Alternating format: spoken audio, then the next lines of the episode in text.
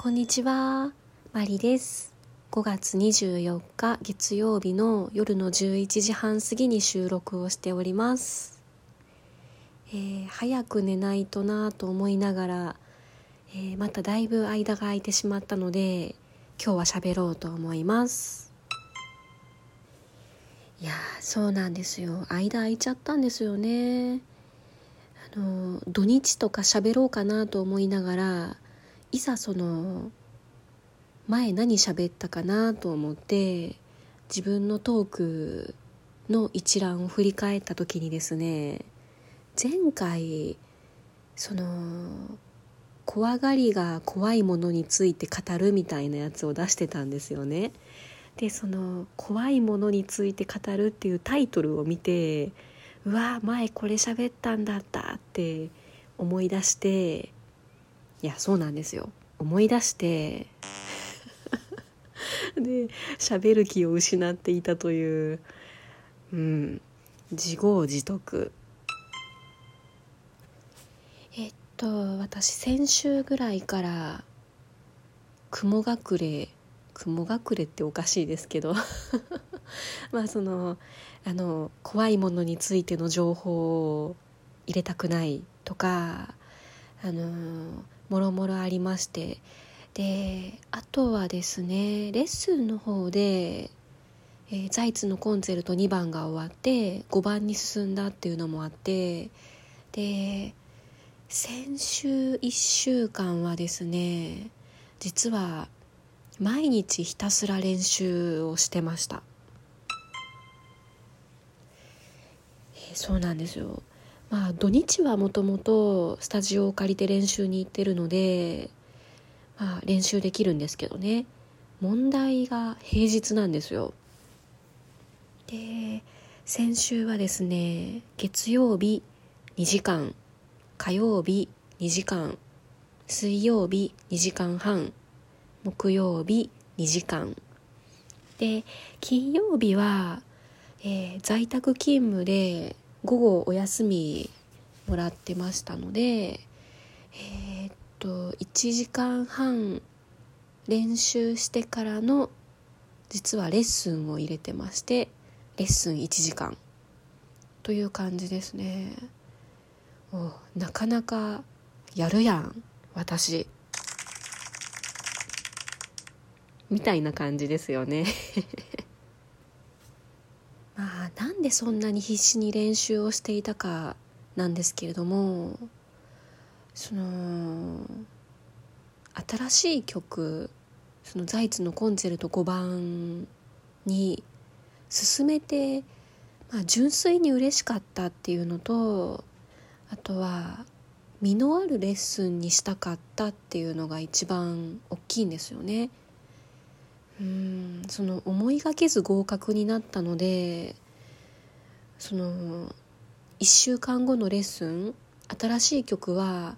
まあ最初の1ページでもいいですよっていう感じで先生は言ってもらったんですけどね。言ってくださったんですけど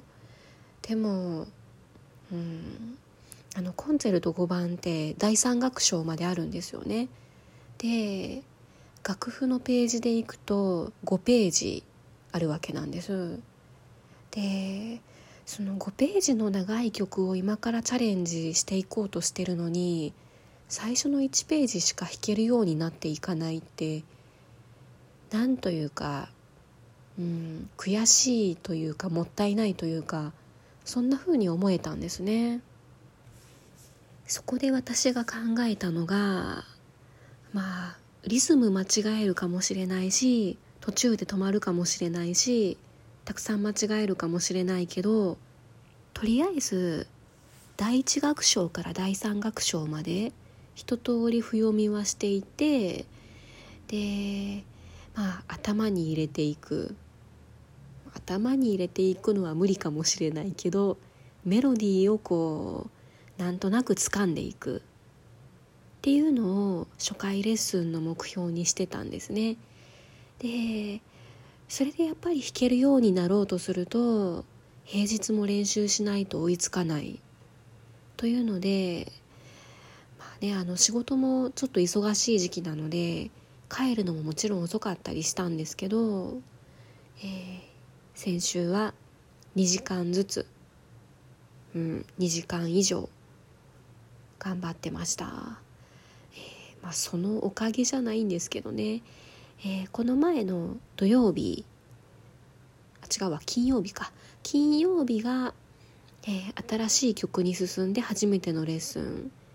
で翌土曜日2日連続でレッスン入ってたんですけどね。その2日連続のところでまあボロボロですよやっぱり。1週間でそんな簡単に弾けるようにはならないんですけど一応詰まりながら間違えながらボロボロですけど一応まあ弾き切りましたと。でまああの先生が思っていたものは超えていたらしくて、まあ、この1週間弱6日間でここまである程度弾けるようになってくるのはすごいですねって言っていただきました。へへへへまあやっぱり私褒められるの好きなんですね。うん。まあやっていてよかったなって思いましたやっぱり。あのある程度弾けたからこそここのリズムはこうですよっていう指摘ももらいましたしうん。その場で弾くんじゃなくてやっぱり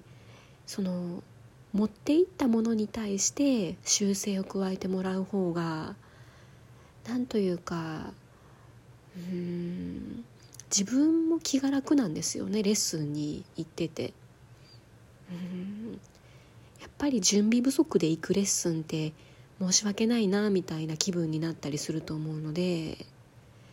平日ね、その練習の時間を取るの結構大変だったんですけどやってよかったなと思ってます。あとですねその褒めてもらえるのが嬉しいってまあちょいちょい私喋ってるんですけど決してその何でもかんでも褒めてもらえるのが嬉しいっていう感じではなくてですね何だろうそのバイオリンのレッスンとかで褒めてもらって嬉しいと思うのは私あんまりその自主練してますとかスタジオ借りて何時間練習してますとかうんそのあまり先生とか音楽教室の人には言ってないんですよね。このラジオトークとかで喋ってたりとかツイッターに載っけてたりはするんですけどなんかその自分から練習してきましたとか 言ってしまうと自分で自分のハードルを上げるみたいでちょっとしんどくないですか？そんなのもあって練習するのも好きだしバイオリン弾くのももちろん好きだしその影でちゃんとやるのが好きなタイプなんですよね。その言われなくてもやるみたいな私結構そういうのが好きなタイプなんですけどそのあまりひけらかさないんです。ひけらかさないんですけどそのレッスンで弾いたものを見て聞いて先生が気づいてくれる。そうなんですよ。でその言ってないんですけど気づいてもらって褒めてもらえるっていうことはあそれなりにその弾き方に現れたりとかそういうことなのかなと勝手に解釈して 嬉しくなってるんですね。まあそうは言ってもまだ1週間しか弾いていないのでまあねあの音程外すことも多いですし、うん、途中でその詰まることもありますし何て言うんでしょうねその繰り返しが多いんですよね。うんちょっと音程が違うその繰り返しのパターンがいっぱい出てくる曲なんですね。で結構ややこしくてだから結構弾き慣れないと楽譜見ずに弾けないんじゃないかなと思ってもう今必死ですね。うん、YouTube の見本動画ももちろんそのお気に入りっていうんですかね。後からそのすぐに見れるように登録もしてますし楽譜も毎日仕事に持って行って毎朝眺めるようにしてますしあとは練習するたんびに自分の動画を撮ってその音程ずれてるなとかなんでここ力が入ってんだろうなとか。もう一人反省会ですよ、えー、少しでも早くスラスラ弾けるようになったらいいなと思いながら頑張ってます。であと、えー、バイオリン以外の話でいくと今日ですねまあ今日あの月曜日仕事だったんですけど部長面談があったんですよね。うちの部長と15分ぐらいの面談があってその将来じゃないですけどねそのまあ今後どこの部署に行きたいかみたいなキャリアの話になったんですよね。でその私の経歴あの銀行員としての経歴でいくと個人個人のお客様も担当したし今やっている法人の仕事もやってるで将来どっちに行きたいみたいな話をされてでまあそのそういうことのためには資格試験もやっぱり定期的に受けていかないとみたいな話になったんですよね。でそこで私心の中で思ってたことが資格試験受けようと思ったらまた土日潰れるからバイオリン弾けなくなっちゃうなと思っていややらねばならんのですよ仕事のことを考えたらやらねばならんのですけどちょっと残念です